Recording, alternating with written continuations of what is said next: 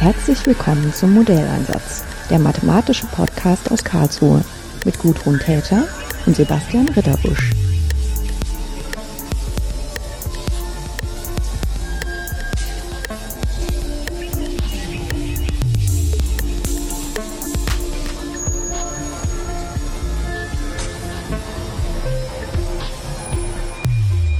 Hallo Franziska. Das ist voll schön, dass wir uns heute unterhalten können, auch wenn wir uns nicht sehen. Das ist auch der Grund, weshalb ich vielleicht ein bisschen nervöser bin als sonst, weil wir ein bisschen anderes Setting ausprobieren. Ähm, der Anlass des Gesprächs ist, dass du im Fernstudium ähm, Maschinenbau studierst und ähm, da natürlich, wie in jedem ordentlichen Maschinenbaustudium, auch Mathematik eine Rolle spielt. Und ich dachte, wenn ich schon jemanden kenne, der das macht, dann könnte man doch mal aus erster Hand erfahren, wie das ist. Ja, sehr gerne. Aber vielleicht fängst du einfach mal an zu erzählen, was du eigentlich ursprünglich für einen Beruf ergriffen hast und ähm, wie es dazu gekommen ist, dass du dich überhaupt für ein Fernstudium entschieden hast. Ja, welchen Beruf ich ursprünglich ergriffen habe, ist tatsächlich ja was ganz anderes. Ich bin eigentlich gelernte Sozialassistentin Fachbereich Pflege. Und das mhm. kommt daher, dass ich in der elften Klasse wieder sitzen geblieben war und ich eine Ausbildung deswegen angefangen hatte, weil ich beschlossen hatte, Abi ist nichts für mich. Und habe während der Ausbildung mein Fachabitur nachgeholt, dann drei Jahre lang Vollzeit in der Pflege gearbeitet und dann habe ich Industriemechanikerin gelernt. Und ähm, da war für mich dann nach einer Weile relativ klar, dass ich auf jeden Fall noch eine Fortbildung machen möchte, weil ich blöd gesagt gesehen habe, wie es meinen Kollegen geht, weil in der Zerspannung gab es quasi nur drei Schichtjobs. Da habe ich nach zwei Jahren gemerkt, dass ich das zwar kann, aber eigentlich nicht möchte, weil die Schichtarbeit mich auf Dauer nicht unbedingt glücklich gemacht hat. Und bei meinen Schlosserkollegen, die haben alle körperliche Gebrechen und zwar nicht zu knapp. Und da war meine Überlegung schon, dass ich den Job zwar sehr, sehr liebe, aber dass ich gerne eine Absicherung hätte. Also irgendwas, was ich auch machen kann, wenn mein Körper vielleicht mal nicht mehr so will. Weil kann ja tatsächlich immer passieren, weiß man ja nie. Und gerade der mhm. Job als Schlosserin ist körperlich schon ordentlich anstrengend. Also ich weiß noch, wir hatten mal eine Pumpe, die Lauge zurückgepumpt hat und die ist kaputt gegangen. Dann war überall Lauge, das mussten wir erst abdampfen lassen und die war heiß. Und dann mussten wir da trotzdem in den Dampf rein. Die Pumpe ist uns abgeraucht. Die hat halt 150 Kilo gehabt mit Motor da dran. Und dann muss man das durch die Gegend wuchten mit Kettenzügen und keine Ahnung was. Das geht schon alles. Aber so mit 50, 60 habe ich mir dann gedacht, möchte ich das eigentlich nicht mehr machen müssen. Weil es dann natürlich auch immer schwieriger wird. Hm, nee, das kann man verstehen. Vor allem, wenn man das dann auch so in der eigenen Anschauung hat, ähm, äh, wie dann auch die Kollegen darüber, also wie sich das so ändert, auch in den Lebensphasen. Ich meine, so ein bisschen putzig ist das ja, wenn man hört, ähm, was du da, wie du sozusagen vom einen Spektrum der Berufe zum anderen Ende gekommen bist, also von Pflege zu Maschinen. Ähm, was hat das irgendwie einen Grund gehabt? Naja, also die Sozialassistentin habe ich de facto damals nur gemacht, weil ich irgendwas machen sollte, wollte. Okay. Und meine und das war noch möglich. Meine, meine Eltern haben darauf bestanden, dass ich Fachabitur mache. Mhm. Die haben gesagt, wenn du kein okay. Abitur machst, ja, aber mach Fachabitur. Ja, okay. Und die Sozialassistentin, mhm. da konnte ich drei zusätzliche Prüfungen schreiben und habe dann mhm. äh, mein Fachabitur gehabt. Das ist aber eins meiner mhm. größten Probleme, wenn ich ganz ehrlich bin, weil tatsächlich mit dementsprechend ein Riesenbatzen Mathe fehlt. Also ich bin in der mhm. elften Klasse unter anderem wegen Mathe, Physik, Biochemie sitzen geblieben und ähm, habe jetzt fürs Studium den Vorkurs dann auch gemacht von Mathe und ich konnte halt nichts mehr. Und mein Mathefachabitur war halt eine Kurvendiskussion und ich glaube, ich musste mhm. noch irgendwas in Klassen einteilen und dafür habe ich mein Fachabitur bekommen. Das ist halt, wenn man dann in den technischen Bereich will, zu wenig, also viel zu wenig. Für soziale Arbeit reicht das, glaube ich, vollkommen, aber ich habe halt ein allgemeingültiges Fachabitur damit. Ja. Ja. Also genau deswegen war klar, dass ich das auf Dauer nicht mache. Und meine Chefin, ich war halt Assistentin von einer Frau mit Behinderung, die hat gemerkt, dass das, mhm. dass ich noch irgendwas brauche. Und die hat gemeint, weißt du was, du interessierst dich für meinen Rollstuhl und wir machen jetzt einen Deal. Ja. Du gehst in die Firma, die den Rollstuhl herstellt, machst in allen Abteilungen mal, guckst mal rein und im Nachgang kannst du dafür meinen Rollstuhl reparieren. Und dann war ich bei diesem Rollstuhlhersteller, äh, ganz kleiner Rollstuhlhersteller in Baden-Württemberg. Und da habe ich dann in der Produktion zum allerersten Mal in meinem Leben eine Flex in der Hand gehabt und wollte sie nie wieder hergeben. Und habe dann später auch noch in der Montage total glücklich irgendwie vor mich hingeschraubt. Ich hatte da vorher absolut nichts mit Technik zu tun, wirklich überhaupt nichts. Ich hatte kein Werkzeug in der Hand vorher, also keinen Zugang zu gehabt. Und äh, da war ich dann aber sehr, sehr glücklich und bin dann während des ganzen Praktikums, egal in welcher Abteilung ich noch war, auch immer total glücklich noch wieder runter in die Produktion getapert und habe dann da mit meinen Leuten irgendwie den Kaffee mittags noch getrunken. Das war dann sehr wichtig, äh, wichtig für mich. Und da war auch eine Industriemechanikerin in der Produktion und mit der habe ich dann viel über die Ausbildung geredet und dann war für mich klar, ich werde Industriemechanikerin. Hm. Ja, ich meine, da muss man selber gar nicht in dem Beruf sein, um sich vorzustellen, dass das nicht so ganz normal ist, dass du da überhaupt eine Frau in dem Beruf getroffen hast, oder? Ja, aber meine Erfahrung, ich bin äh, über, also ich nutze Facebook nicht so richtig viel, aber einer der Gründe, warum ich Facebook nutze, ist, dass wir da eine riesige Gruppe haben, die heißt Mädels auf dem Bau. Und da sind, mhm. ich glaube, mittlerweile drei, viertausend Frauen drin. Und die sind alle aus dem Handwerk. Also da ist von äh, Baggerfahrerinnen über super viel Sanitärheizungs-, Klimatechnikerinnen, über Malerlackiererinnen, alles mit dabei. Und so das, was meine, zumindest meine persönliche Wahrnehmung ist, ist, dass so ein bisschen auf dem Land das fast schon üblicher ist, dass Mädels so Berufe durchaus auch mal ergreifen, weil es halt der Arbeitgeber mhm. im Ort ist zum Beispiel. Ja. Und äh, ja. Ich könnte mir auch vorstellen, dass in so mittelständischen Unternehmen, die mehr danach gucken, was haben wir für ein Potenzial und wie können wir das fördern, was brauchen die und nicht so nimm, wie es ist und stirb, wenn dir das nicht passt. Ne? Äh, also ja, ich glaube, das war auch halt auch ein Familienunternehmen und mhm. ähm, ich glaube, das hat auf jeden Fall eine Rolle gespielt. Und es gab einfach nicht so viele Arbeitgeber. Also ich habe mich mit den Mädels da mal noch unterhalten und sie hat gemeint, so viel Auswahl hatte sie nicht, wenn sie nicht irgendwie groß pendeln wollte. Ja, klar. Das ist ja so ein prinzipielles Problem, wenn man nicht in der Stadt lebt, dass es immer dann nicht so viel Auswahl gibt. Ja.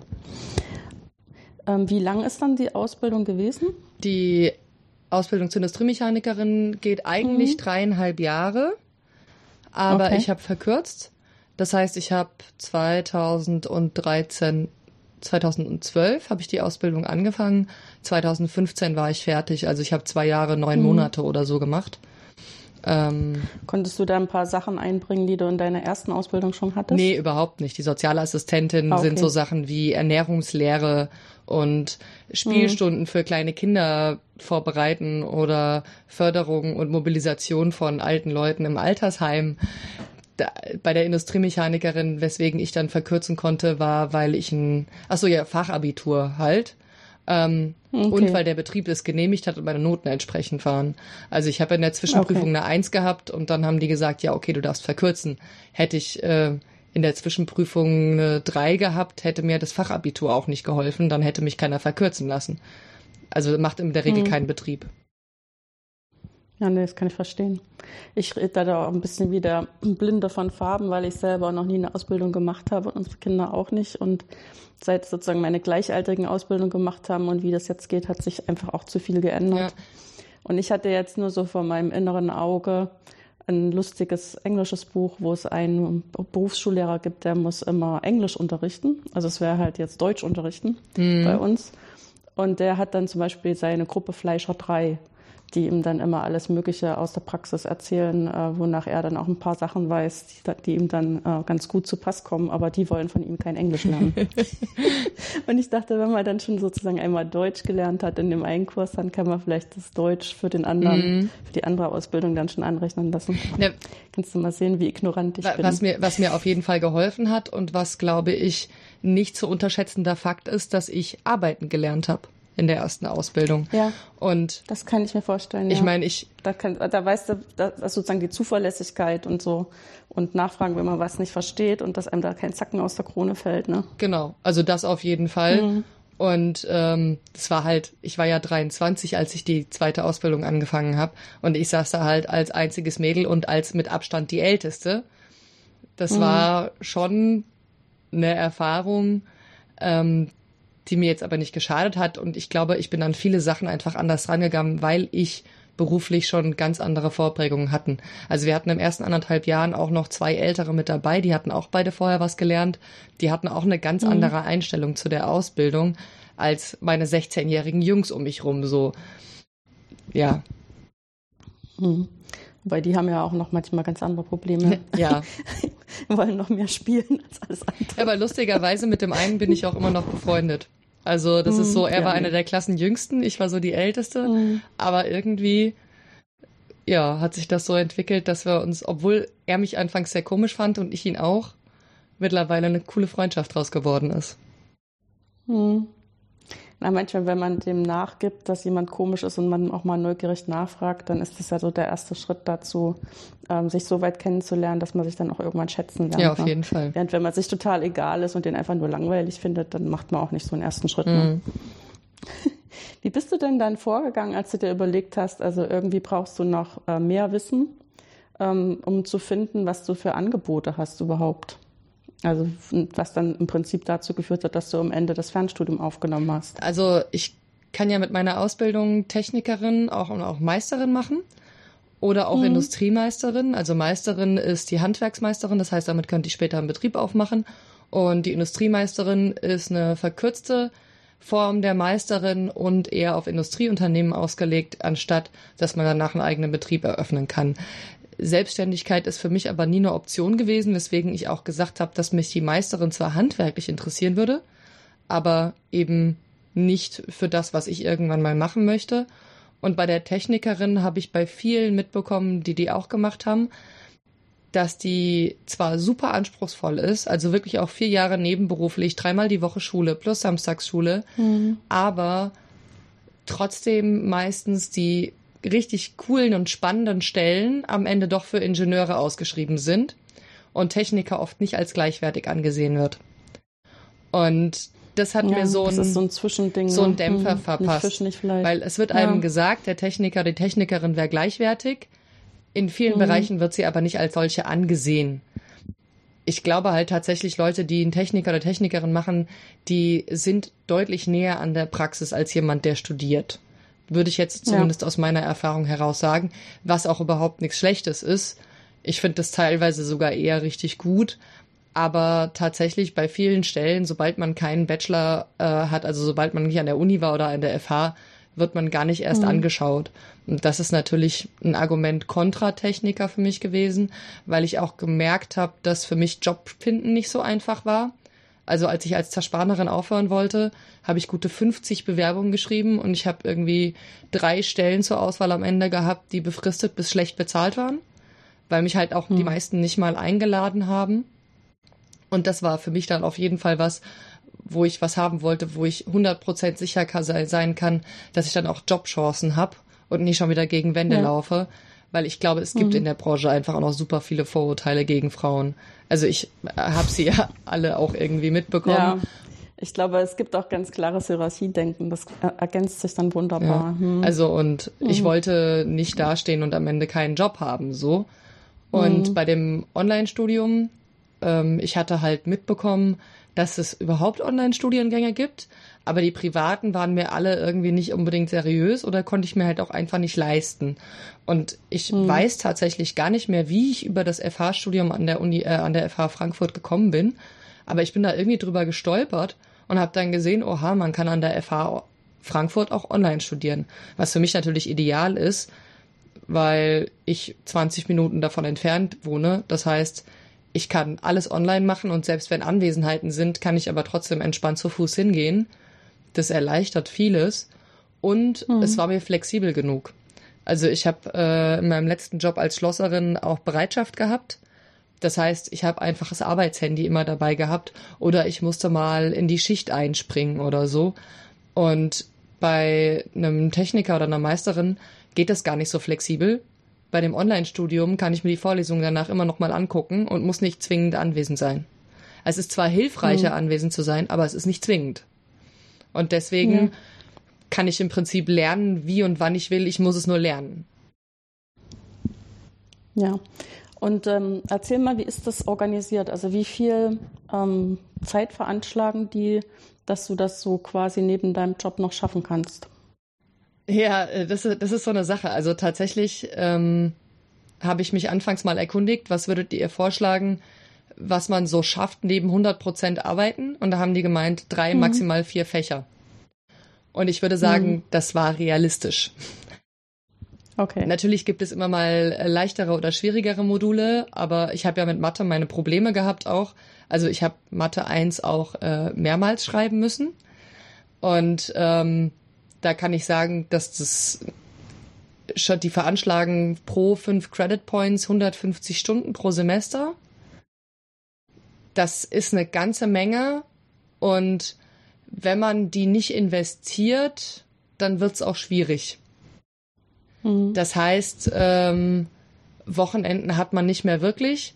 Also am Anfang ist immer noch alles relativ entspannt, weil man lernt die Dozenten erstmal kennen. Also genau, es läuft folgendermaßen ab. Ich buche mich in das Modul ein und bekomme dann einen Online-Zugang zu einem Online, also ja, Online-Modul. Dann gibt es ein inhaltliches Lernprogramm, mit dem ich selbstständig mir alles erarbeiten kann. Das ist von der, ich glaube, Kiel oder Flensburg. Eine FH hat das bereitgestellt. Die Materialien sind aber teilweise mehr schlecht als recht und auch nicht alle Module arbeiten damit. Also manchmal sind die Materialien sehr gut, manchmal eher nicht. Und in technische mhm. Mechanik und Mathe arbeiten wir quasi nicht mit den Online-Modulen. Da machen die Dozenten alles selbst. Und dann gibt's einmal wöchentlich eine Stunde Vorlesung oder anderthalb. Und das sind aber keine Vorlesungen im klassischen Sinne. Ich bin jetzt auch mal an die FH zu einer normalen Vorlesung gegangen. Da wird ja super viel hergeleitet und keine Ahnung was. Bei uns die Webkonferenzen, das ist eine Zusammenfassung. Das heißt, uns wird gesagt, mhm. was wir in der Woche an Thema erledigen müssen und dann sind die Webkonferenzen die Zusammenfassung. Am Anfang nimmt man das noch nicht so ernst, also habe ich zumindest nicht und habe mir gedacht, naja, die Webkonferenzen reichen schon und bin damit halt gnadenlos auf die Nase gefallen. Also es hat nicht mhm. funktioniert mit nur Webkonferenzen angucken. Da war eine ganze Menge mehr Arbeit dahinter. Also wirklich auch die Übungen machen. Und dann haben wir Einsenderaufgaben. Und wenn man die Einsenderaufgaben, das sind in der Regel zwei Stück, äh, besteht, dann wird man überhaupt nur zur Prüfung zugelassen. Genau. Ja. ja, das machen wir bei uns aber auch, dass wir sagen, dass ähm, Hausaufgaben gemacht werden müssen. Und man muss eine bestimmte Punktzahl in den Hausaufgaben haben, damit man zur Prüfung zugelassen wird. Und das ist auch nicht irgendwie böser Wille, sondern das ist einfach die Erfahrung, wie du das eben gerade geschildert hast, letztendlich, dass wenn die das nicht ernst nehmen, dann fallen die an der Prüfung auf die Nase und das ist uns ein bisschen zu spät. Das Ding ist, also zum Beispiel, man nimmt das ja auch ernst. Ich glaube tatsächlich auch die meisten Studierenden mhm. nehmen das ja auch sehr ernst, aber ich glaube, man unterschätzt, wie viel man lernen muss.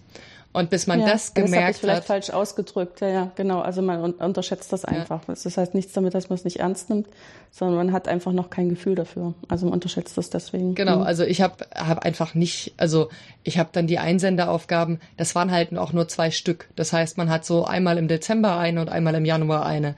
Das heißt, es ist auch kein kontinuierliches Lernen bei uns.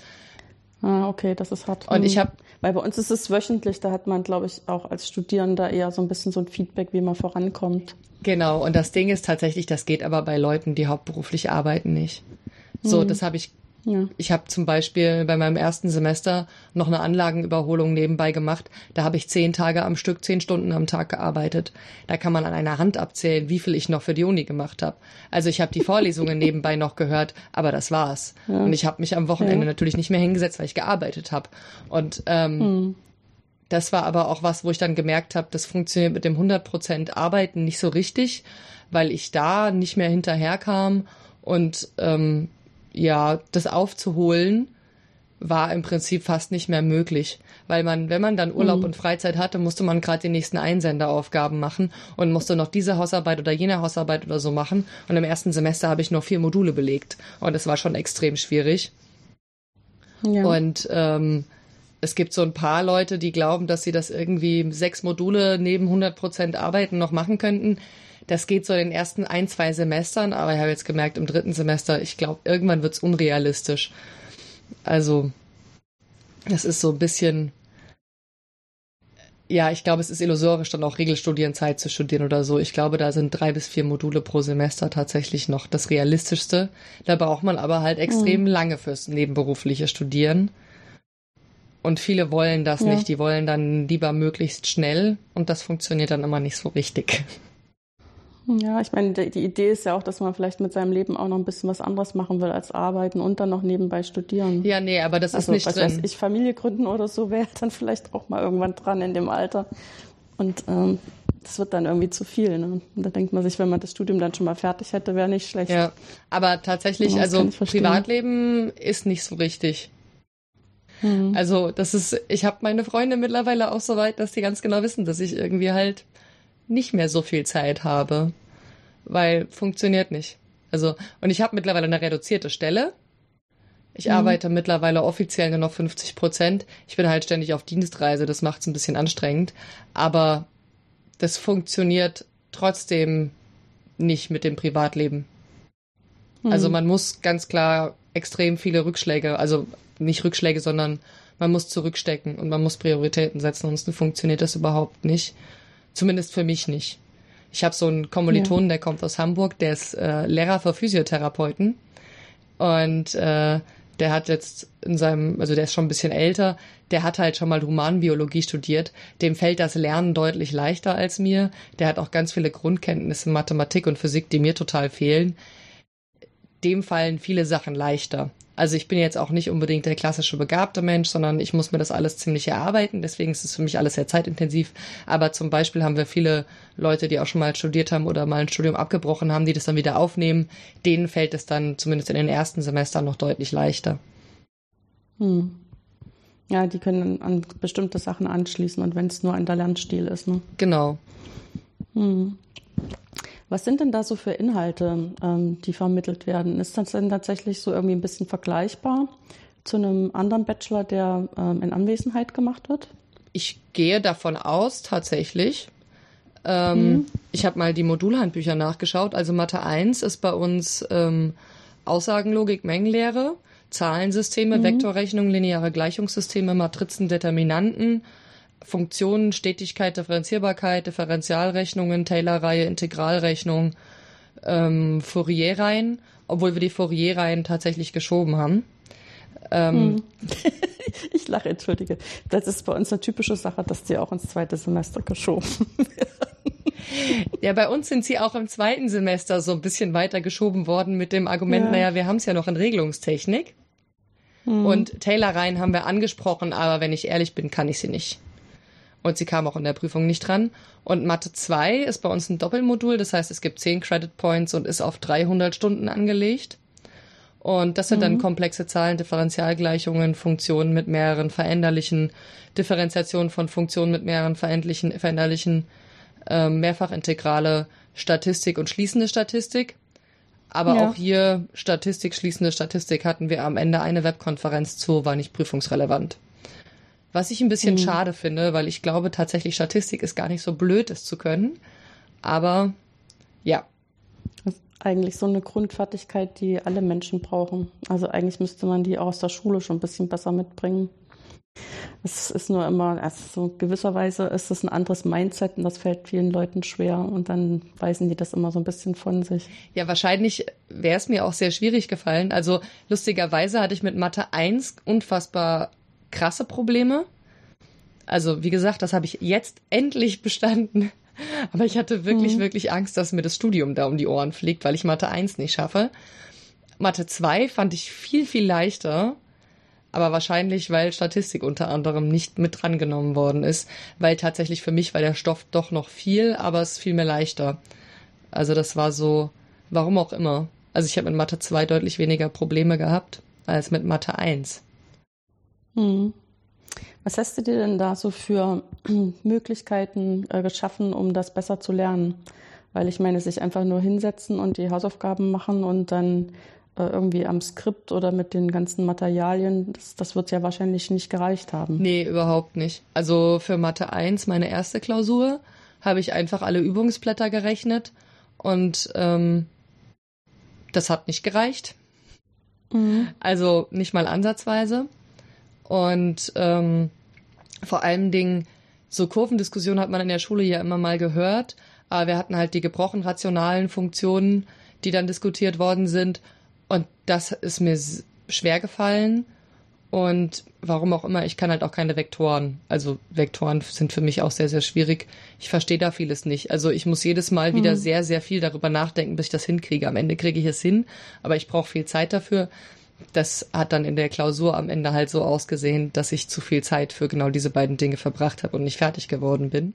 Mhm. Und ich musste dann für mich merken, wie ich lernen kann. Und ich habe dann tatsächlich mir ganz viele Übungen gegoogelt also für die letzte Mathe 1 Klausur jetzt habe ich dann einfach viele, viele, viele Übungsblätter und nicht nur die, die unser Dozent uns gegeben hat, uns mir rausgesucht. Also zum Beispiel die gebrochenen rationalen Funktionen in unterschiedlichsten Varianten und ganz, ganz viele Ableitungsübungen, weil unser Dozent hat einen Hang dazu, möglichst komplexe Ableitungen mit irgendwie Dreifachverkettung und äh, keine Ahnung was mitzunehmen und E-Funktionen drin und so. Mhm. Und ähm, die macht er sehr gerne und da habe ich wirklich, ja, die konnte ich am Ende im Schlaf und das war auch nötig, glaube ich, weil davor konnte ich das nicht, da musste ich immer noch sehr, sehr viel denken, dann macht man Dummheitsfehler und ich hatte so ein bisschen das Gefühl, dass bei uns bei Mathe 1 sehr viel Wert drauf gelegt worden ist, dass wir die Sachen, die wir können, auch wirklich fließend können und nicht mehr viel drüber nachdenken müssen. Hm. Was ich irgendwo auch verstehen kann, aber was es mir natürlich vieles erschwert hat. Und dann habe ich mir tatsächlich auch ganz viel mit YouTube angeeignet. Also das mache ich jetzt auch gerade schon wieder. Ich weiß, dass ich nächstes Semester technische Schwingungen und Regelungstechnik habe. Und ähm, wenn ich das richtig verstanden habe, kommt da auf jeden Fall Fourier und Laplace dran. Ja. Und das wäre typisch. Hm. Genau, da ich weiß, dass ich Probleme mit Mathematik habe und dass mir das einmal sehr schwer fällt und ich, dass ich da sehr langsam bin, und weil bei mir zum Beispiel, ich sehe auch ein Integralzeichen und werde direkt panisch, weil ich mir denke, ich bin zu doof dafür. Obwohl ich mittlerweile mhm. mit Integralen rechnen kann. Das ist nicht mehr das Ding. Aber so eine Grundpanik und Angst ist bei mir da immer da. Das heißt, ich habe mir jetzt auch schon wieder ganz, ich habe irgendwie drei oder vier YouTube-Videos jetzt schon über Laplace-Transformationen mehr angeschaut. Und das hat mir sehr, sehr viel geholfen. Also tatsächlich gibt's auf Deutsch auch mittlerweile so viele tolle Mathe-Lern-Channels, dass äh, mir das total hilft, die Angst vor den Themen zu nehmen, weil in diesen YouTube-Kanälen wird meistens relativ kurz, in fünf, sechs Minuten, was erklärt und erstmal ein Schema beigebracht. Und dann kann man das Schema erstmal üben. Und wenn man das Schema hat, also zumindest bei mir, wenn ich das Schema habe, dann traue ich mich auch an Aufgaben ran, die erstmal anders aussehen. Und dann kann ich die auch rechnen, weil ich mich dann rantraue und dann merke, ah, so funktioniert das und so funktioniert das. Aber bei mir ist ein ganz wichtiger Punkt, dass ich immer gucken muss, dass ich mir irgendwie die Angst wegnehme von einem Thema. Und ja. da haben diese YouTube-Channel auf jeden Fall geholfen und eben diese Übungen aus dem Internet. Aber ich muss gestehen, das habe ich jetzt noch nicht erwähnt, mein Papa war Mathelehrer. Ähm, Entschuldige. Ich, aber das bist du wahrscheinlich schon gewöhnt, dass dann Leute mal vielleicht ein bisschen schmunzeln, oder? Ja, also vor allen Dingen sind dann immer alle so ein bisschen irritiert davon, dass ich so Probleme mit Mathe habe, weil ich habe ja mhm. einen Vater, der Mathelehrer ist. So, ja, man kann mathematisch große Probleme haben und einen Vater, der Mathelehrer ist. Und ähm, ich habe dann zum Beispiel auch wirklich das aktiv ausgenutzt und habe mir ganz viel von ihm korrigieren lassen und so. Also ich habe mir dann selbst so den Druck reingesetzt, habe gesagt, ich möchte einmal pro Woche so das und das erledigt haben. Und dann haben wir uns immer mittwochs verabredet, weil er jetzt mittlerweile Tutor an meiner Uni ist. Das ist ganz lustig, mhm. weil die für das Online Das ist ja wirklich lustig. Die, ja. die suchen für den Online-Studiengang immer Tutoren und Dozenten. Und mhm. ich hatte mich ganz furchtbar über Dozenten aufgeregt. Und bei meinem Studiengangsleiter, und da hat er gemeint, es ist halt schwierig und meistens sind halt einfach begeisterte Rentner. Und ich dachte mir so, halt, ich habe einen begeisterten Rentner in der Familie. Ja, und jetzt ist mein Papa Mathe-Dozent. Für, also ist Mathe 1 Tutor an der Uni. Und ähm, ich bin dann tatsächlich mittwochs immer mit ihm da hingegangen und wir haben uns dann vorher immer getroffen und dann habe ich mir immer vorgenommen, so und so viele Aufgaben gebe ich ihm ab. Er wusste das natürlich dann nicht, aber also er hat mir das Ziel nicht gesetzt, aber ich habe mir das dann gesetzt. Und dann hat er mir die immer korrigiert und dann wusste ich immer, er kommt nicht umsonst, sondern ich habe bis dahin was geschafft. Das war eine ganz große Hilfe, wo ich mir immer frage, wie machen das Menschen, die keine Mathematiker in der Familie haben? Ja, also ich stelle es mir halt auch sowieso ziemlich schwierig vor, Sachen, die einem eben nicht gleich so zugänglich sind, ganz allein sich zu erschließen. Also ich denke halt klar, das ist schön, wenn man dann wenigstens so ein YouTube-Video angucken kann. Und das ist auch in gewisser Weise so eine halbe Interaktion. Aber ich habe Mathe gelernt, indem ich mit anderen Leuten darüber gesprochen habe, was wir da wieder nicht kapieren. Ja, Ja, also selbst sich hinzusetzen und sich gegenseitig zu bekennen, wie doof man ist. Am Ende hat man die Aufgabe dann doch irgendwie rausgekriegt. Ja. Einfach durch dieses Miteinander sprechen und sich dann so auf den Punkt erklären, wo es jetzt hakt. Und da gehen dann im Kopf die Prozesse los und das schafft man nicht allein.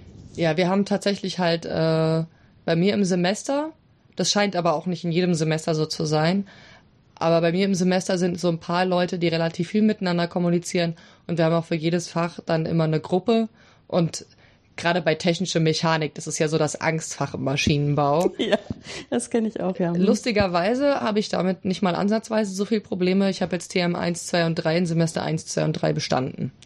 Also Super. warum auch immer liegt mir das viel eher, obwohl man da ja auch mhm. Mathe können muss. Also eigentlich absurd. Aber da haben wir dann ganz viel auch wirklich hier, ich habe die Lösung, wie sieht es bei euch aus und so, das machen wir schon auch. Aber ja, ist halt schon was anderes, als wenn man zusammensitzt. Und tatsächlich für mich sind die Anwesenheiten sehr wichtig. Wir haben in der Regel zwei bis drei Anwesenheiten pro Semester, je nachdem welches Modul es ist. Und unser Mathe-Dozent, weil die dritte Anwesenheit meistens nicht geklappt hat, hat dann oft sonntags irgendwie vier, fünf Stunden, naja, fünf Stunden nicht, aber so vier Stunden Webkonferenz gemacht. Das heißt, mit mhm. Fragen, Antworten, alles nochmal durchgehen und so. Das war dann schon immer nochmal wichtig und äh, nötig, weil das ansonsten nicht funktioniert hätte. Und ich glaube aber, das ist auch eins der Probleme am Online-Studium, man darf Maschinenbau ja an der FH auch studieren, wenn man Meisterin oder Technikerin ist. Und Stimmt, das wird dann so ein bisschen als ähm, Abitur anerkannt. Ne? Genau, was ich an sich sehr mhm. gut finde, weil ich glaube, viele Leute haben halt kein Abi, aber sind trotzdem unfassbar fähig und können trotzdem Maschinenbau studieren. Den großen Haken, den ich dahinter sehe, ist, dass so ein bisschen suggeriert wird, zumindest habe ich das so wahrgenommen, dass äh, einem gesagt wird, ja, man hat dann genug Vorwissen, weil wenn man Techniker und Meister ist, dann hat man ja schon was Technisches gelernt und dann ist man irgendwie auch weiter in der äh, Mathematik und auch mit technischer Mechanik, dann klappt das schon. Da habe ich halt jetzt bei meinen ja. Kommilitonen und Kommilitonen gemerkt, das ist nicht der Fall. Und ja. Da reicht. Ich kann mir vorstellen, wie das Bild entsteht, das stimmt. Aber ich habe das auch immer eher, also äh, als ich in Paderborn damals noch gearbeitet habe, die waren auch gegründet worden als eine Uni, die explizit diese Brücke geschlagen hat für Leute, die nach einer Berufsausbildung ähm, angefangen haben zu studieren. Die haben also ein Brückenjahr gekriegt mhm. und dann sind die ins, gerade Maschinenbau haben die gemacht. Und ähm, da war der Ansatz, die hatten es natürlich immer schwerer, das wussten wir, aber die kamen eben häufig mit extremer Motivation. Mhm. Und sind halt auch nicht mehr so jung. Also sprich, ähm, die wissen, worum es geht und ob sie das jetzt wollen oder nicht und geben sich dann extrem viel Mühe. Und was wir tun können, haben wir halt dazu getan. Mhm. Und das funktioniert dann eben doch häufig gut. Ja, also nicht dieses, die, die wüssten schon genug, das wissen wir genau, dass sie das nicht tun. Aber die haben einfach den extremen Willen, das zu schaffen. Ja, und ich glaube, also ich finde es lustig, dass du dieses Brückenjahr ansprichst, weil ich tatsächlich mit einem Kommilitonen sehr lange darüber diskutiert habe, dass wir gemeint haben, eigentlich müsste man Leuten, die so wie ich kein richtiges Abi haben oder Technikerin oder Meisterin sagen, hier macht ein Jahr lang Mathe am Anfang. Macht mhm. auch schon andere Sachen, ist okay, aber ihr braucht das Jahr Mathe davor. Weil ich habe den Mathe-Vorkurs gemacht. Es gibt ja diese Vorkurse, bevor man anfängt zu studieren.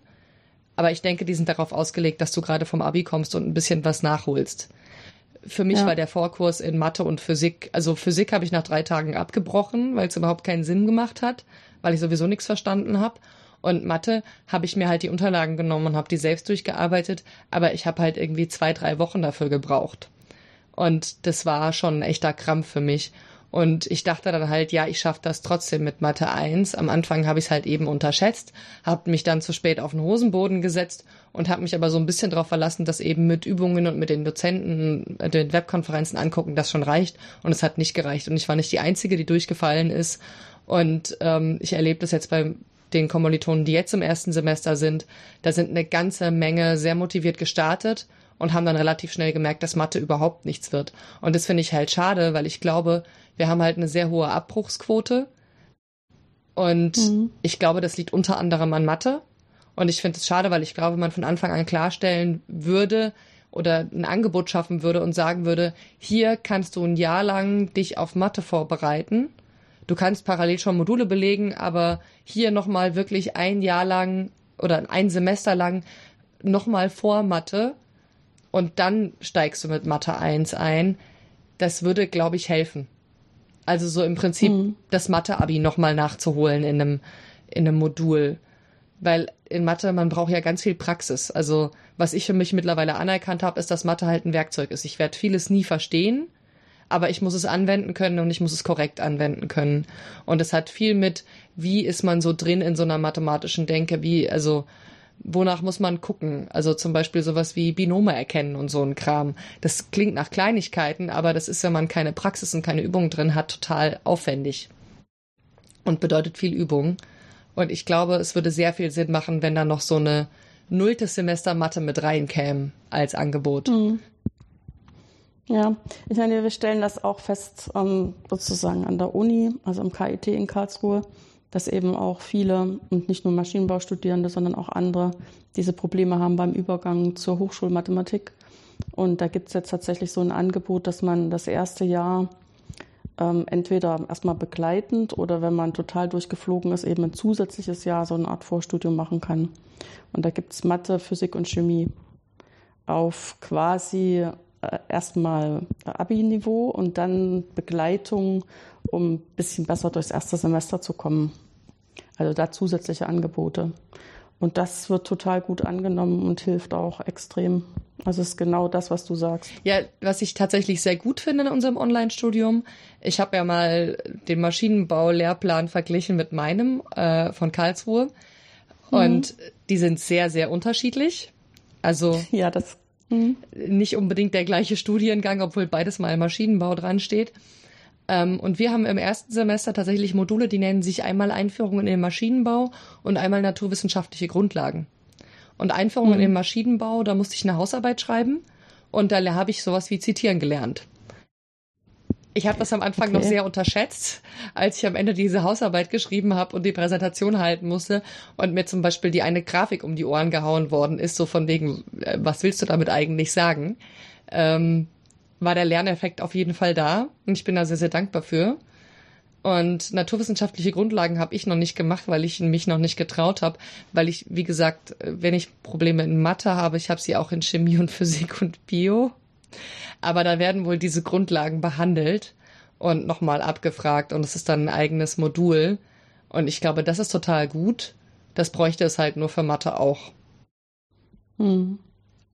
So eine Art Einführung in Mathe. Ja, also und mehr als diese eine Woche. Und auch wirklich nochmal mhm. betonend für alle Studienanfänger, dass das total viel Sinn macht. Also, weil ich finde es eigentlich total schade, weil ich sehe ja bei uns auch, dass die Leute, die das anfangen, wirklich Bock drauf haben zu studieren. Also ich glaube, man sucht sich das nicht aus Spaß aus, Online-Maschinenbau zu studieren, nebenberuflich. Das macht man, weil man das will.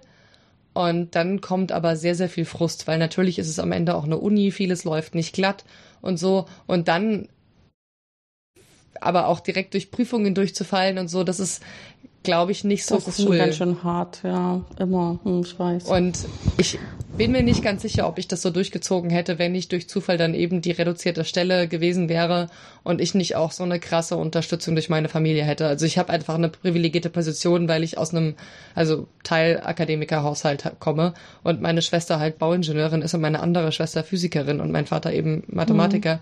Und meine Schwester mir auch dann immer gut zugeredet hat und gesagt hat, wenn du technische Mechanik nicht verstehst, mach dir keinen Kopf. Ich habe das am Anfang auch nicht verstanden. Da legt man sich auf die Nase, das ist total üblich. Ähm, du kriegst den Zugang noch dazu und guck mal, hast du das? Also ich habe sehr, sehr viele Unterstützung und sehr, sehr viel eine Umgebung, die dann sagt, das ist normal, dass man da anfangs erstmal scheitert. Man muss halt lernen, an der Uni zu lernen. Man braucht einen eigenen Lernrhythmus und so weiter.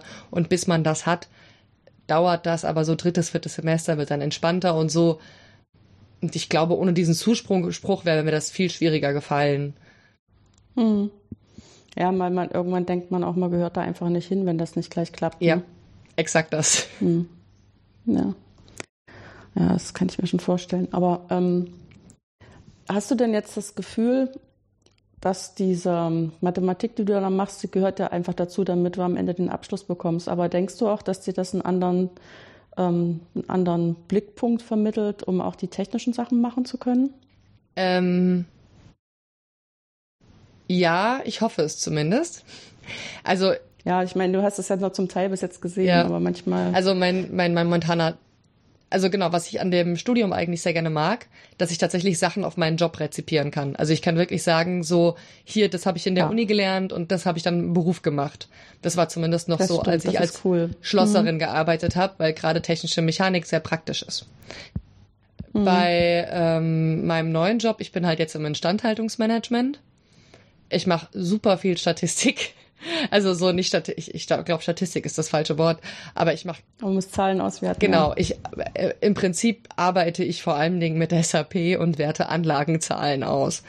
Und mhm. ähm, da hätte ich dann gerne irgendwie äh, mehr so die Berechnung von Mittelwerten und wie kommt man wo und was sind Abweichungen und so weiter und so fort. Das hätte ich gerne mehr gehabt. Haben wir halt nicht. Das ist ein bisschen schade. Und ähm, worauf ich mich aber richtig freue, ist, wir hatten in Mathe 2 ja Differenziation mit mehreren Funktionen und ähm, mhm. Differentialgleichungen. Und wenn ich das richtig verstanden habe, kommen die ganz viel in der Regelungstechnik drin vor. Das stimmt, ja. Und ich arbeite ja nun mhm. in der Brauerei oder in Brauereien und Regelungstechnik ist was immanent Wichtiges. Also, das ist so, man, so, so, so diese, diese Problematik von Druckschlägen, weil man irgendwas zu schnell, zu langsam schließt, weil irgendwo noch Luft drin ist. Oder zum Beispiel Automatisierung von irgendwelchen Ventilen, die im Zu- oder im Ablauf von irgendwelchen Tanks oder Behältern sind. Und ich habe einen Kollegen, der ist Programmierer für Steuerungssysteme, der muss tatsächlich auch rechnen. Also ich habe Telefonate bei dem mitgehört, wo der dann irgendwie drüber geredet hat, ja, und dann ist es der Integral da und davon.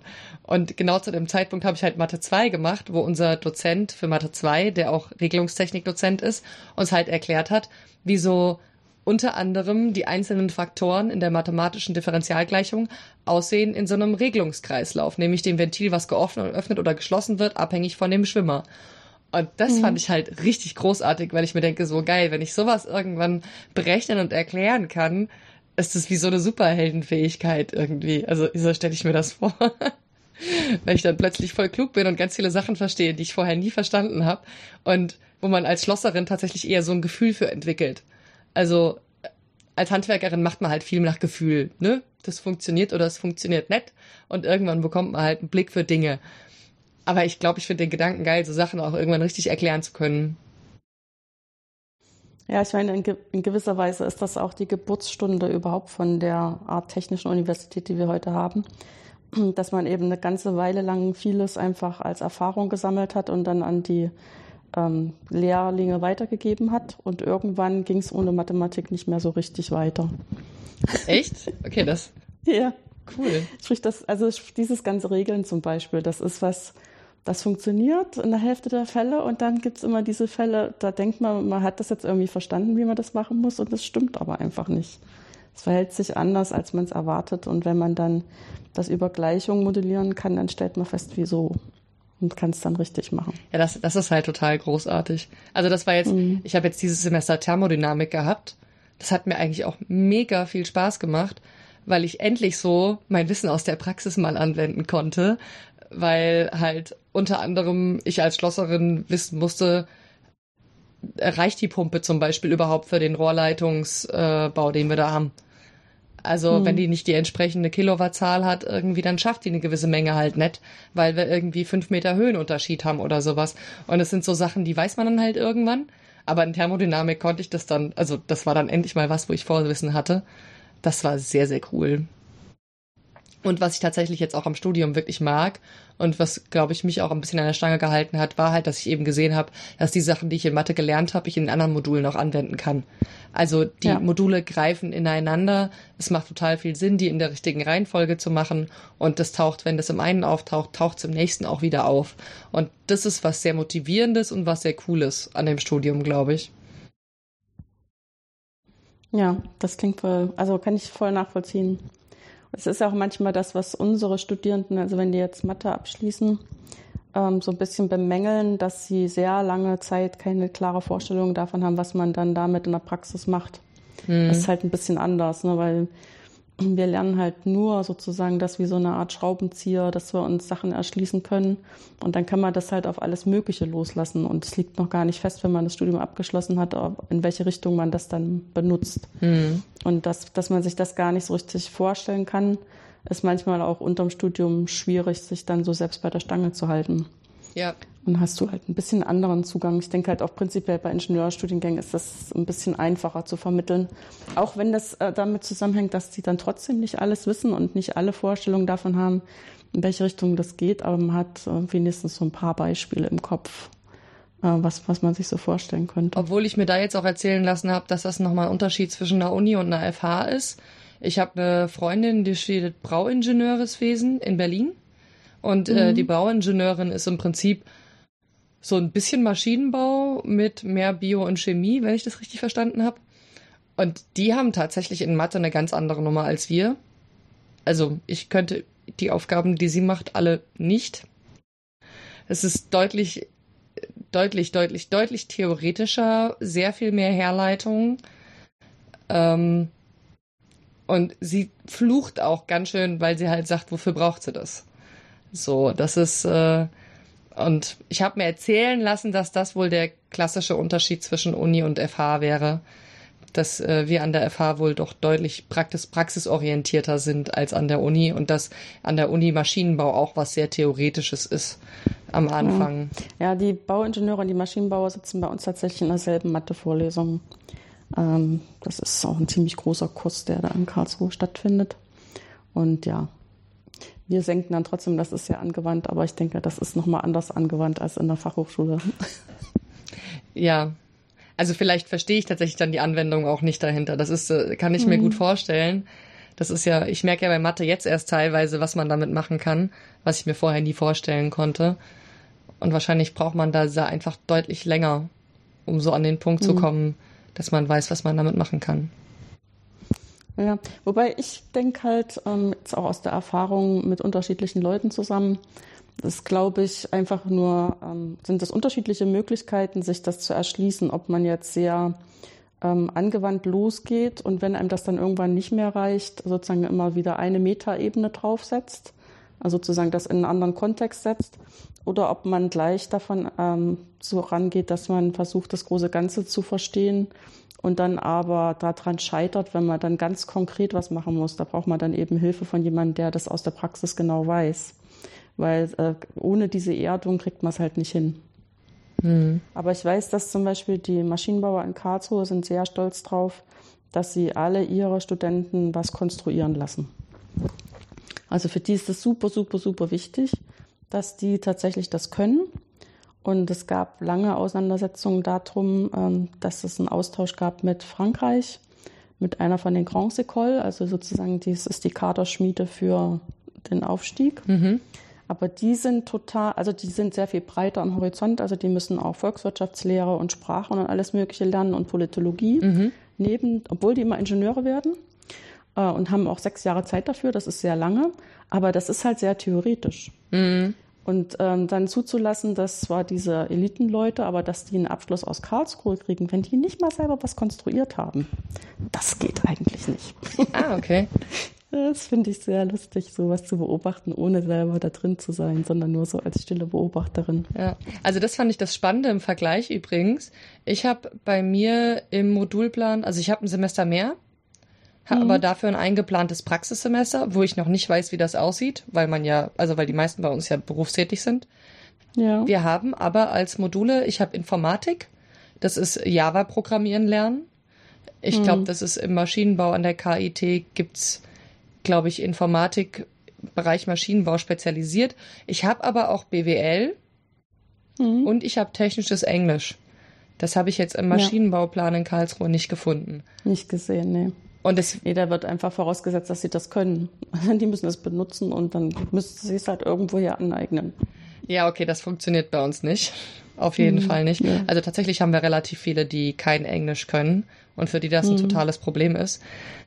Aber ich habe tatsächlich, also ich wir äh, studieren auch mit Wirtschaftsingenieuren zusammen und ich habe mega den Respekt davor. Ich habe im Thermodynamik mit einem Wirtschaftsingenieur da gesessen also mit einem Angehenden, der ist dann abends noch in die Gießerei in die Nachtschicht. Da dachte ich mir, Alter, Respekt. Wahnsinn. So, und der macht das seit anderthalb Jahren oder so. Das finde ich mhm. Wahnsinn, genau. Aber die haben noch technisches Englisch. Und bei uns tatsächlich, also ich hätte nicht gewusst, dass es Maschinenbau gibt, wo man nichts konstruieren muss. Das würde mich ja schockieren. Weil wir haben jetzt im ersten Semester bei technisches Zeichnen und CAD tatsächlich auch, wir haben, oh, was war das, ein Windmesser? Ähm, mussten wir zumindest zusammenbauen. Wir mussten teilweise Sachen vorher konstruieren. Und ich habe jetzt in das war, das war weil bei uns wohl an der Uni ein bisschen Krampf, weil äh, im Online-Modulen soll keine über mehrere Semester hinweggehende Module sein. Oh, weil damit es euch nicht überfordert. Hm. Genau. Wir haben aber ein Modul, was über zwei äh, Semester hinweggeht, weil die Dozentin wohl drauf bestanden hat und gesagt hat, wenn die am Ende was können wollen, müssen die das so machen. Und wir haben Konstruktion und Maschinenelemente zusammen über ein Semester, über zwei Semester hinweg. Mhm. Und dabei müssen wir auch ein komplettes Getriebe konstruieren und berechnen. Also da freue ich ja, mich jetzt auch echt drauf. Doch, genau, das ist doch cool. Also ich meine, das ist dann trotzdem ähm, noch viel anspruchsvoller, als man das immer erstmal so erwartet, aber da weiß man, da hat man am Ende was gelernt. Genau, und da ist mir jetzt was auch was zählt. Da ist mir jetzt gesagt worden, dass es äh, vor allem Dingen rechnen und ein bisschen konstruieren. Mhm. Damit das am Ende auch ja. wirklich alles hält, so von wegen Schweißnahtberechnung und irgendwie Zähneübersetzung. Ich, ich weiß es ja noch nicht, aber da wurde mir gesagt, das ist sehr, sehr mathelastig und wenn man da nicht irgendwie halbwegs sicher in Mathe ist, hat man da auch Probleme. Hm. Da dann dauert alles tausendmal mehr. Und dann hat man irgendeinen doofen Fehler und dann geht man alles, fliegt es einem sozusagen virtuell um die Ohren. Ja, dann reißt die Schweißnaht. Ja, ja. Aber genau, da bin ich jetzt mal gespannt drauf. Das wird nächstes Semester kommen. Mhm. Ja, jetzt bin ich ja so in das Gespräch reingegangen, dass wir uns kennen und dass ich dich unbedingt über das Studium ausquetschen will, weil mich das auch wirklich sehr interessiert hat. Ich hatte das ja immer nur so von ferne gesehen, wenn du mal wieder gejammert hast. Ja, ich Oder jammere du dich viel. jetzt gefreut hast, dass jetzt alle Prüfungen geschafft sind. Ich dachte, das ist meine Chance, mal reinzugrätschen.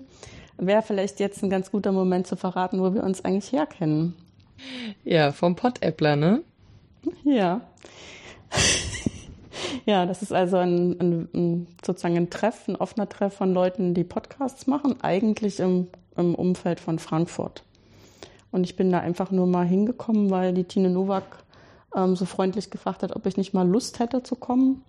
Ist ja auch immer mal nett, dann äh, Leute von Angesicht zu Angesicht zu sehen, die man sonst nur hört. Oder auch ein bisschen sich auszutauschen über Sachen, also ich weiß, dass wir da an dem Tag auch zum Beispiel über WordPress gesprochen haben, mhm. Äh, was sich da wieder geändert hat und wie man da bestimmte Sachen gut einbinden oder eben auch nicht kann. Und ähm, fand das eigentlich so, total nett da und äh, ich weiß, dass wir uns da auch getroffen haben. Genau. Ja, was ich auch eigentlich sehr schön finde, also so dieses Podcasten war für mich auch so was, wo ich vor vielen Sachen so Berührungsängste hatte, aber sobald man dann Leute hat, die damit arbeiten, ist das alles immer so ein bisschen zugänglicher. Das fand ich sehr schön an den Podcast-Workshops. War jetzt mhm. aber auch schon lange nicht mehr auf dem Stammtisch, wenn ich ehrlich bin. Die Pod-Appler. Ähm, seit wann machst du denn Podcasts? Oh. Ähm, jetzt müsste ich überlegen, welcher mein erster war. Mein erster Podcast war der Hangcast. Also ich mache einen Fan-Podcast für den FSV Frankfurt, mittlerweile vierte Bundesliga Männerfußball. Und den habe ich, glaube ich, 2015 angefangen. Und weil ich tatsächlich, glaube ich, sehr gerne rede, wie man vielleicht merkt, habe ich nicht, habe ich mehrere Podcasts, unter anderem dann noch einen über Kinderbücher und halt eben einen, der mal als Ansatz hatte CNC-Maschinen. Den habe ich, glaube ich, mit Frank 2016 angefangen. Aber sehr, sehr gering frequentiert. Also wir schaffen keine Regelmäßigkeit was auch so ein bisschen daran liegt, die zum Beispiel vom G4, also G4 ist der Befehl für Verweilzeit von bei einer CNC-Maschine. Da war die Grundidee, dass ich als Zerspannerin gearbeitet habe und das Gefühl habe, ich laufe gegen eine Wand und verstehe Sachen nicht und war mhm. total am Verzweifeln, weil ich einfach den Kram, den ich gemacht habe, verstehen wollte. Und meine Chefs mir aber halt O-Ton gesagt haben, äh, denk weniger, arbeite mehr. Also halt die Klappe. Ja, so nach ja. dem Motto. Mhm. War vielleicht auch ein ganz gutes Indiz dafür, dass auf Dauer der Job nichts für mich war. Aber ich wollte halt verstehen und dann habe ich halt äh, über, das ist der Bruder von einer Bekannten, von einer Bekannten, der arbeitet schon seit 15 Jahren als Zerspaner. Und dann habe ich mir den gekrallt und dann haben wir zusammen den G4-Podcast angefangen. Jetzt die letzten zwei Folgen waren halt, ich musste für die Uni lernen und musste mich irgendwie motivieren. Da habe ich mir halt ein Mikro genommen und habe reingelabert. Das funktioniert auch. Ich mal übrigens auch sehr gerne Mathe-Comics, wenn ich Sachen nicht verstehe. Dann macht ja. alles ein bisschen mehr ich Spaß. Ich habe auch tatsächlich, um nochmal rauszufinden, wann das eigentlich war mit dem Podlappler, weil ich es wirklich nicht mehr an irgendwas festmachen konnte, habe ich nochmal geguckt und dann die Fotos nochmal rausgesucht. Da hattest du auch ein schönes Bild gemalt äh, für den ähm, WordPress-Workshop. Ja, das hatte ich damals fotografiert, weil ich das so lustig fand. Okay, da erinnere ich mich mehr. Ja, ich pack alles in Comics. Also wirklich so das, was mir das Unileben rettet. Ich habe jetzt schon wieder fünf, sechs Seiten neue Comics. Äh, nur von der letzten Lernphase vom letzten Semester, weil ich zwischendrin immer so die Krise kriege und mir denke, eigentlich will ich den Scheiß ja lernen und eigentlich macht's mir Spaß, aber dieses Rumsitzen und einfach nur Sachen in sich reinfressen oder stumpf Aufgaben machen oder so, kann ich nicht. Und dann mache ich halt Comics oder Podcasts drüber. Und dann macht es auch alles immer viel mehr Spaß gleich. Ja, und ich hatte jetzt auch mitbekommen, du hast auch ein Buch geschrieben. Ja. das war so eine Schnapsidee. Hat dann auch dreieinhalb Jahre gedauert. Aber das handelt dann vom FSV Frankfurt. Das ist dann nichts Naturwissenschaftliches. Also ich läster da zwischendrin über unsere moderne Gesellschaft, weil ich, äh, der FSV Frankfurt hat ja eine riesen Frauenfußballabteilung gehabt, ähm, Anfang der 2000er Deutschlands erfolgreichste und dann ist sie geschlossen worden. Und das hat so seine eigene Geschichte. Und die Monika Koch-Emsermann, die die Abteilung mitgegründet hat, war einer der ersten Frauen, die die Trainerin-Lizenz gemacht haben. Und was die erzählt hat von ihren Anfängen beim Hessischen Sportverband, ich kannte die Sachen alle. Also mhm. diese Argumente mit, ja, wir können sie da nicht arbeiten lassen oder wir können sie da nicht sein lassen, wir haben keine Sanitäranlagen. Ähm, und ist das überhaupt was für Frauen? Und eigentlich müssen wir sie als Frau ja beschützen. Ja, danke schön. Und ich fand es total, das war so eine Erfahrung, das war echt krass, dass einfach Monika Koch-Emsermann in den 70er Jahren den gleichen Scheiß erlebt hat wie ich. So 2016. Das, äh, ja, war sehr spannend. Aber auch sehr anstrengend. Also ich bin jetzt froh, dass es jetzt endlich draußen ist. Leider fällt wegen dem ganzen Corona-Kram natürlich die Lesung aus, aber mhm. jetzt bringe ich mir halt YouTube-Livestreams bei. Jetzt mache ich Lesungen via YouTube-Livestream. Was man nicht alles so lernt, ne? Ja, warum ja. auch nicht? Mhm. Ja, wobei man könnte ja auch sagen, ja, aber das sind wir, weil wir Podcasts mögen, man könnte das ja auch ohne Video vorlesen, einfach nur als Audio, ne? Ähm, ja, aber Audio-Livestreams sind tatsächlich komplizierter.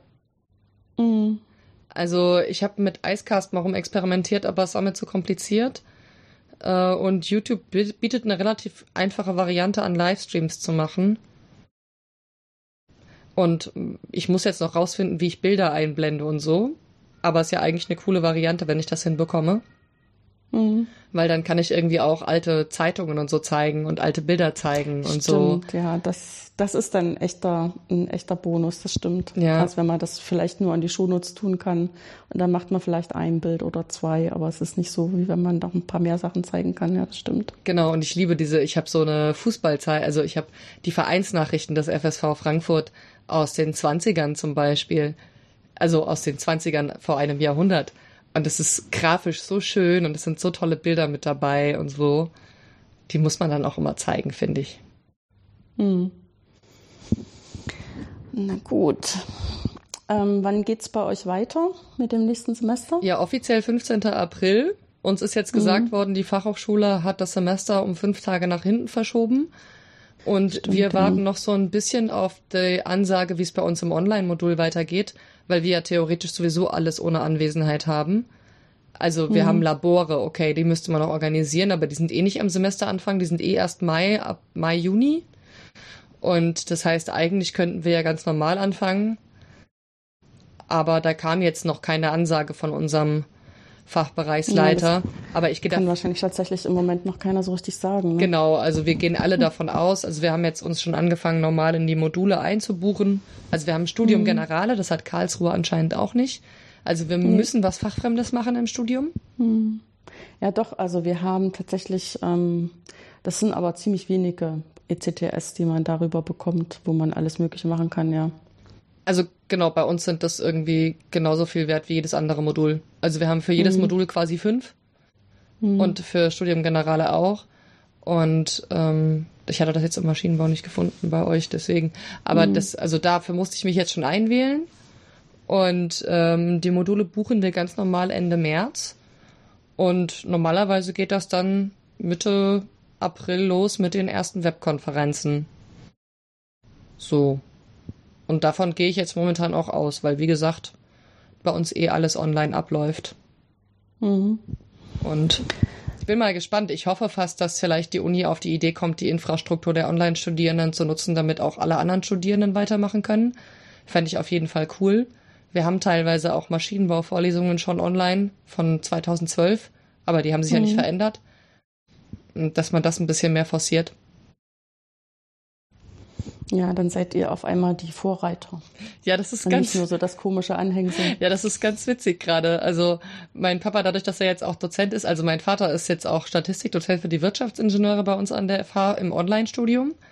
Mhm. Und der ist jetzt ganz begeistert davon, dass er irgendwie Online-Unterricht geben kann. Der hat da jetzt, glaube ich, echt Spaß dran. Und äh, ist jetzt auch dabei, äh, Unterricht geben zu wollen für meine Nichten und Neffen. Weil kann er ja. Und mhm. die Möglichkeit gibt's ja. Und das finde ich sehr, sehr cool, dass er sich da so als äh, verrentetes Elternteil dann noch so engagiert und irgendwie auch bereit ist, die ganze Technik zu lernen. Das ist sehr, sehr schön. Gut. Du, dann bedanke ich mich ganz schön, dass du dir Zeit für das Gespräch genommen hast. Ja, danke, dass ich zu Gast sein durfte. Ich bin ja ein großer Fan von eurem Podcast. Das müssen wir abschneiden, Franziska. Warum? Weiß ich nicht. Ich kann nicht mit Lob umgehen, weißt du? Das ist okay. Nein, ihr habt jetzt ja zum Beispiel eine Folge über maschinelles Lernen gehabt und die habe ich direkt meinem mhm. Freund gezeigt, der Informatiker ist, der sich dann auch drüber gefreut hat irgendwie, weil er genau das letzte Semester gemacht hat und so. Und äh, ich verbreite euren Podcast immer sehr gerne. Ah, das höre ich gerne. Alles klar, Franziska. Schönen Dank und äh, viel Erfolg weiterhin. Ne? Dankeschön.